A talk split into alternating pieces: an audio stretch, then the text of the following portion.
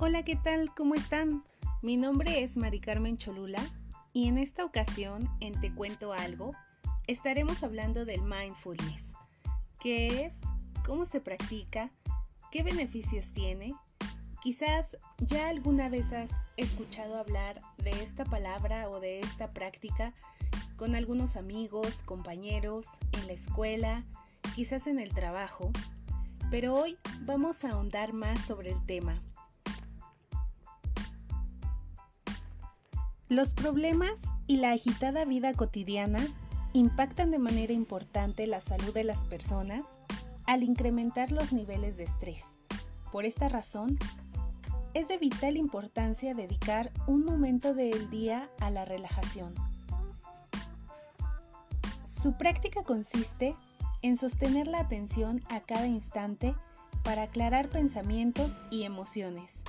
De esta forma, se favorece la regulación cerebral y tiene influencia fisiológica y psicológica.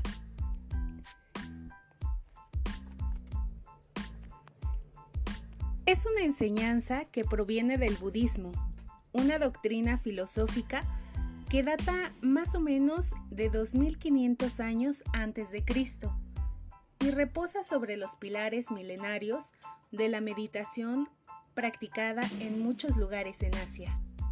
El mindfulness o atención plena es una de las herramientas más útiles en la mejora de la calidad de vida de las personas, se encuentren donde se encuentren. Su eficacia a la hora de sobrellevar enfermedades y situaciones de duelo, por ejemplo, ha sido comprobada científicamente y cada vez existe más evidencia científica de que su aprovechamiento puede beneficiar también a personas totalmente sanas y sin desajustes psicológicos. John Kabat-Zinn, médico estadounidense, quien en la década de los años 70 propuso un uso de la atención plena o mindfulness en el ámbito clínico como una herramienta que permite llegar a objetivos terapéuticos y según un estudio publicado en la revista Forbes México, el cual publicó de acuerdo con la Sociedad Mindfulness y Salud de Argentina, los siguientes beneficios. Ayuda a combatir el estrés y la ansiedad. Acaba con problemas de insomnio. Protege el cerebro. Ayuda a concentrarte mejor. Desarrolla la inteligencia emocional. Favorece la creatividad y mejora la memoria. Estos son algunos de los beneficios más importantes que podemos mencionar del mindfulness. Así que un buen entrenamiento te permitirá desarrollar recursos internos de autoobservación y autorregulación.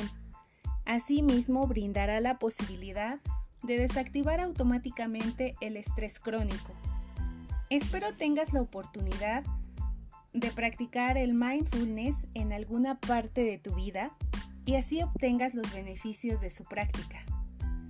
Gracias por acompañarme en este episodio y en los siguientes vamos a ahondar más sobre otras prácticas como el yoga, el reiki, el tai chi. Así es que nos escuchamos la próxima vez.